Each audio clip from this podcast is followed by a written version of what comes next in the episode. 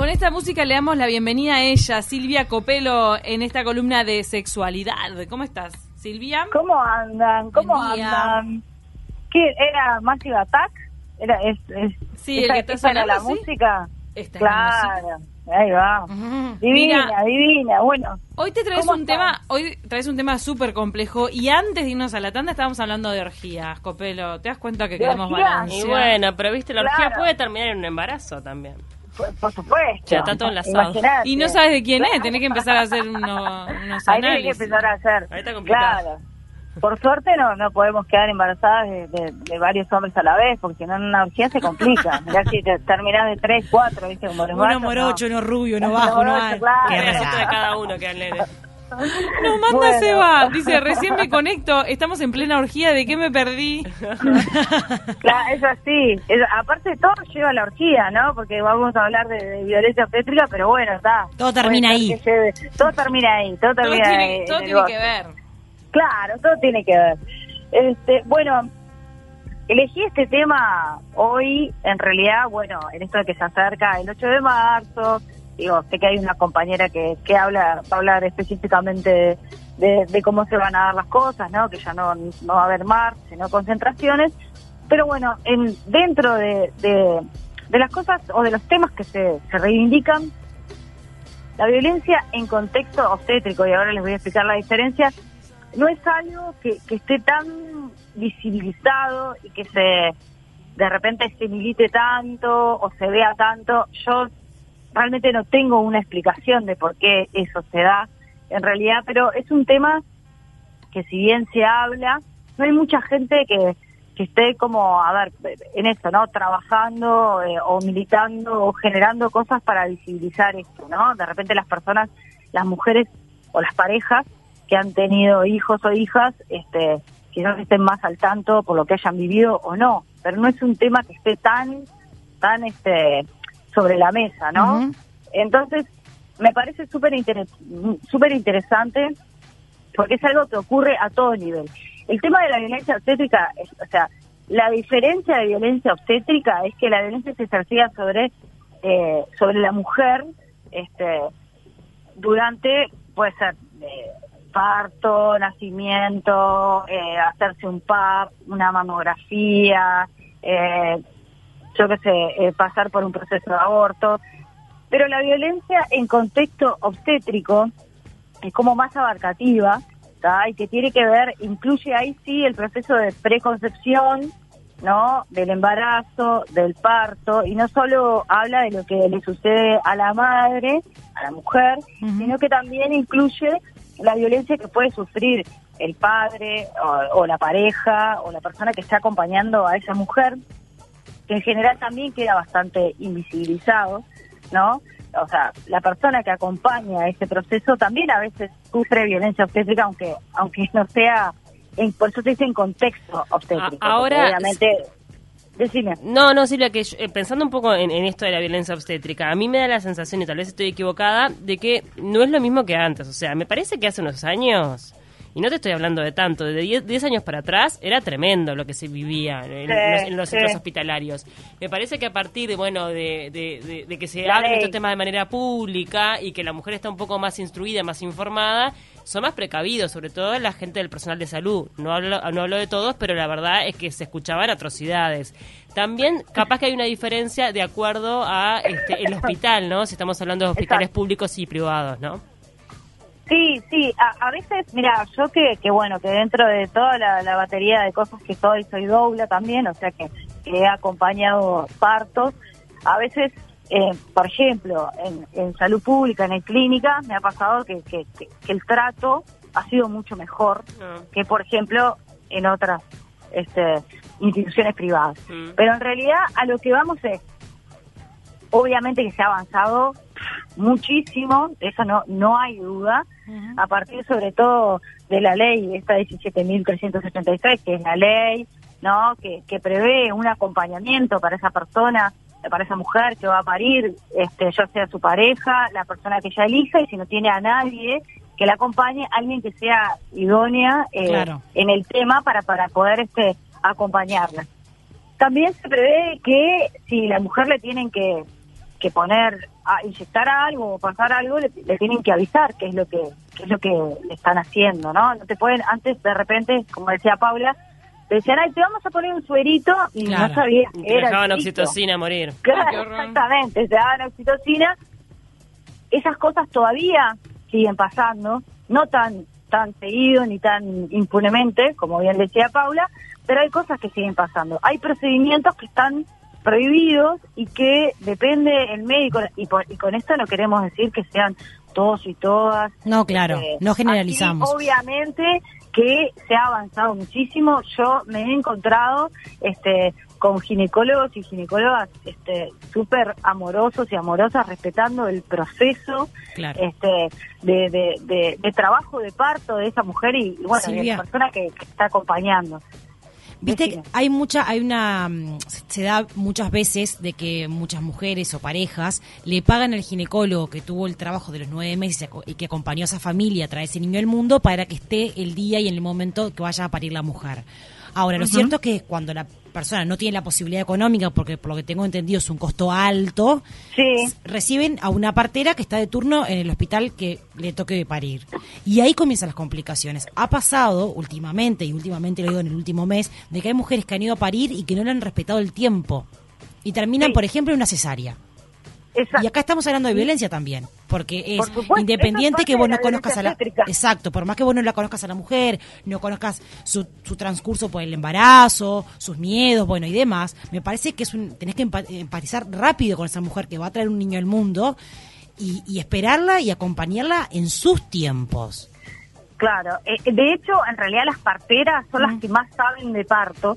Los ginecólogos y ginecólogas deberían intervenir solamente cuando hay una complicación. Claro. En este país no funciona así. En este país, en realidad, la partera es como asistente de, ginecólogo o ginecóloga y en realidad, si te, si, si te agarra, iba a decir, no, pero si te atiende una partera, yo creo que lo mejor quizás a veces lo que te puede pasar, porque viste que las parteras no deciden si es cesárea o no, sino más bien el ginecólogo o la ginecóloga son los que deciden frente a complicaciones. Igual en un parto que no es complicado, igual lo atiende un ginecólogo, ginecólogo asesorado, o sea, o asistido por una partera. Ahora, Pero este igual, ha bajado el número de, cesáreas, porque me acuerdo que en un momento eh, era tan era tan alto el número de cesáreas en nuestro país que hubo hasta una advertencia por parte de la OMS. Sí, exactamente, porque estábamos totalmente pasados porque se cobraba lo que es el acto médico. Entonces muchas veces este se, nada, se hacía cesárea por una cuestión de, bueno, de cobrar justamente el acto médico. Pero, por ejemplo, hay cosas que ya no se hacen más de rutina y que en algún momento se hicieron de rutina, que es lo que se llama la episiotomía, que es un corte, un corte transversal que va desde, o sea, es en el periné, que es el suelo pélvico, que va desde la vagina hasta el ano. Eso eh, ya no se, no se debería hacer rutinariamente y se sigue haciendo. Eso es parte de la violencia obstétrica.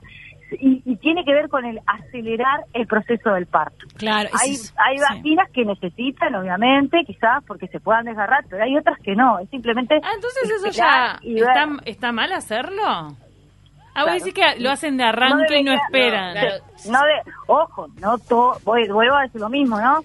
No todos y todas, pero hay veces que se hace cuando se puede esperar un poco más y ver a ver si es necesario una episiotomía o no. Y otra cuestión que también hace tiempo no debería hacerse, ya termino, es este, por ejemplo, la rotura de bolsa.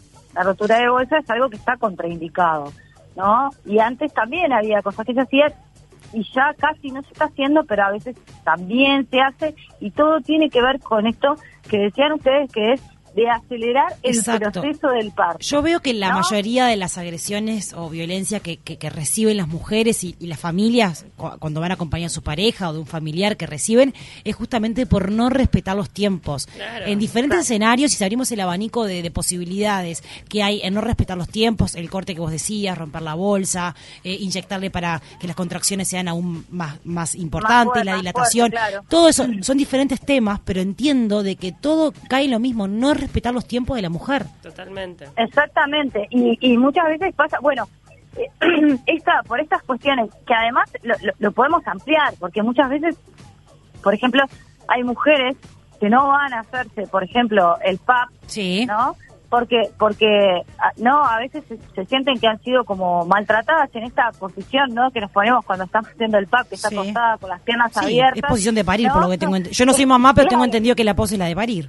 Claro, claro, y, y muchas veces pasa que el trato este no es no es amable en, en esa situación, ¿no? Y en eso tengo cuento que nada, creo que todas las que las que nada, nos controlamos este, dos por tres o que hemos tenido hijos e hijas, eh, nada, alguna situación hemos vivido de mayor o menor intensidad, ¿no? Porque no quiere decir que siempre este, sea con la misma intensidad. Lo hemos hablado también acá, Silvia, de que este año tan particular, año de pandemia, este, han, eh, han ocurrido algunas situaciones Sí. bastante complicadas que requirieron que se metiera pechera por parte de algunas organizaciones feministas. Exactamente. Porque digo, al principio, ¿te acordás que a las mujeres no, no las dejaban estar acompañadas? Es cierto. Claro, estaba prohibido. Sí, sí, Que eso fue tremendo, ¿viste? Claro. Silvia, Sí, yo sí, estoy enamorada del, del, del rol de la doula. Tengo una amiga que está Sí. embarazada, está acompañada con una doula y es realmente fantástico lo que me cuenta. ¿Qué es lo que hacen bien? ¿Qué tipo de acompañamiento le hacen a la mamá? Mira, las doulas lo que hacemos es acompañar lo que es el trabajo de parto, el parto y el puerperio. ¿Qué quiere decir? Vos contactás con la con la mamá, digamos, este, con la mamá, la pareja. A veces, a mí me ha tocado, viste que, que se dice que la vida a uno le toca lo, que- lo que tiene que aprender. Me han tocado muchísimo este, mujeres que, que, que están sin pareja, ¿no? Bien. digamos que estaban en pareja y durante el embarazo se, se separaron este y bueno lo que se hace es trabajar con, con la mamá y la pareja que hay o la mamá y la persona que la vaya a acompañar pero sobre todo la persona ¿no? la mujer que está embarazada lo que quiere que primero se le informa, se le informa de sus derechos, se le informa este, qué procedimiento se puede hacer, qué no, si los decide igual hacer, cuáles serían las consecuencias, cuáles no. Luego se arma lo que se llama un plan de parto, que es, bueno, vos llegás a la institución, yo también he acompañado partos en domicilio, de hecho mi opinión es que los partos en domicilio son mucho mejores y más cálidos que, que en institución, pero eso sería para otro programa. No quiere decir que una mujer que pare en institución está mal, ni que la que pare en domicilio está bien. Quiere decir simplemente que creo que deberíamos todas poder tener la libertad de parir en donde nos sintamos más seguras. Que en eso todavía nos faltan un par de escalones, pero se va avanzando. Entonces se trabaja en el plan de parto. ¿Qué es lo que va a pasar en la institución o en el domicilio? ¿Qué es lo que quiero, no? Que pase. Quiero que me rompa la bolsa, que no me rompa la bolsa, que Claro. sepa que está mal. Quiero que esperen hasta hasta ver si me tienen que hacer una episiotomía o no. Quiero que me dejen, no sé, con la luz apagada. Que, no, es es eh, trabajar lo que yo quiero idealmente que suceda dentro de los derechos que yo tengo. Obviamente que ese plan de parto es flexible, porque si esa mujer, por ejemplo, dice, bueno, yo quiero esperar a ver si se rompe la bolsa o no y termina en una cesárea de urgencia, hay cosas que no. Pero, por lo general, si el, embarazo es normal y va todo bien, por lo general, eh, el final es, es el parto, digamos. Entonces, la doula acompaña, aparte de armar el plan de parto con la mujer o, o la pareja, y la pareja, digamos, Sí. este, acompaña todo eso. La doula está como para que el plan de parto se cumpla, ¿no? Ahora, ¿la doula Por puede entrar al parto? No, no puede entrar. Yo he entrado, he tenido la, por eso, te, por eso que te digo que he acompañado mujeres, he tenido la gran suerte de ver partos. O sea, Es si es la única acompañante, sí. Es, es hermoso. Pero claro, si tienen acompañantes, Claro. entra, obviamente, eh, por lo general la pareja. ¿no? Entra un acompañante, Muy- o la pareja o la mamá, Entra- o... Claro, la pareja, la mamá o la doula. Pero, no está general- bueno si vos haces todo ese, ese, ese, ese camino acompañando a la pareja o a, o a la mamá con un familiar que también participes de ese momento. En realidad, claro, si tenés que elegir, obviamente, la, la mujer, eh, por una cuestión obvia, va a elegir su, su pareja, ¿no? Claro. Porque es el papá, del, si es que es el papá del niño o la niña que viene, ¿no? Es un momento que está buenísimo poder participar y poder ver el nacimiento de tu propio hijo o hija si sos el padre del niño o niña que viene en camino. Si no, a veces han elegido a las doulas, muchas veces pasa cuando es eso, cuando no tienen pareja, este, porque la doula hace todo un acompañamiento, también Por eso. se trabaja en el trabajo de parto lo que es este eh, eh, no ejercicios para reducir el dolor durante el trabajo de parto, ¿no? Y bueno, y después que la mujer este ya parió, se espera en la sala a ver cómo está ese niño, cómo está la madre, niño, niña, la madre, y se espera hasta que el bebé se prende a la teta. Cuando ya vemos que se prendió la teta, que es un momento súper importante, y marcha todo bien, la dobla, se va a la casa y a los dos días, por ejemplo, va a visitar en el hogar este, a esa pareja a ver si está todo bien, si, si sigue prendiéndose la teta, cómo se siente, bueno, y hablar de esas cosas. Es como un acompañamiento a la pareja, la dobla está al servicio, digamos, de esa pareja para que todo eh, salga ahí sobre ruedas y si hay alguna complicación, bueno, también siempre la última palabra la tiene la pareja, pero a veces la dobla la recuerda. Acuérdense que ustedes querían tal cosa, pero siempre que no haya un riesgo, Claro, ¿no? y tienen un montón de, Este, de experiencia las doulas. Sí. Entonces, eh, están ahí como súper eh, acompañando. Yo una vez conocí a una y me pareció maravilloso lo que hacían. Dice Claro, acá... la verdad que acompañar partos, perdón, de otras personas, que, yo he tenido la suerte, de hecho, de entrar a varios partos, eh, es, es con una adrenalina, porque claro, el parto de una, una está ahí, pero ver nacer y estar y presenciar ese momento Es como, pa, es de los momentos más adrenalínicos y hermosos que he vivido eh, en mi vida. La verdad que es una profesión hermosa, hermosa. Nos manda un oyente, te hacían la episiotomía, aunque Sí. estuvieras en periodo expulsivo, y es tal cual te rompían la bolsa, además de entrar sola a la sala de partos. Por suerte todo cambió. Tremenda nota. Sí. Sos tú. Gracias. Lo que quiero, lo que yo quiero rescatar es que no todo, eh, o sea, No que ha cambia. cambiado, pero que esto sigue pasando para que no nos olvidemos Claro. que, que, que tenemos que seguir, o sea, es horrible ir a, a una situación de parto y decir, oh, voy con, con, con la, con la lanza y el escudo, ¿no? O sea, uno debería ir totalmente laxa a disfrutar ese momento. Y sí, y como no. también decían, el parto Mm. es un momento único para la pareja y para esa mujer. Quizás el ginecólogo o ginecóloga atendió 10 Claro, es el exacto. décimo, el que Claro, Está cansada, termina el turno y te atiende como, sí, no. Claro, es mi parto, es mi hijo, es mi hija. ¿Cuántos hijos vamos a tener? Totalmente, ¿no? Y, adem- y además, este, como, como decís vos, lamentablemente, este, a veces hay que ir instruida y, Claro. y bueno, y de esa manera exigir también que se te trate como, como sabes que se debe tratar. Y, y lamentablemente a veces pasa en los sistemas de salud, cuando metes pechera, cuando viste te pones firme, ahí te respetan. Y si no, te pasan por arriba. Es, es horrible, Claro. pero pasa. Por eso está bueno advertir y todas estas informaciones que vos estuviste comentando tienen eh, que ver para, para concientizar a la gente. Claro, eh, buscar A los una trabajadores, a las bueno. trabajadoras, a las futuras mamás Claro. o a las que ya pasaron antes- por antes- eso. Dale, sí, sí. Nos estamos Que señalando no. con tú que mirá. Dedo, Estamos dedo, acusando. Eh, acusando, antes de despedirte. Silvia, decías.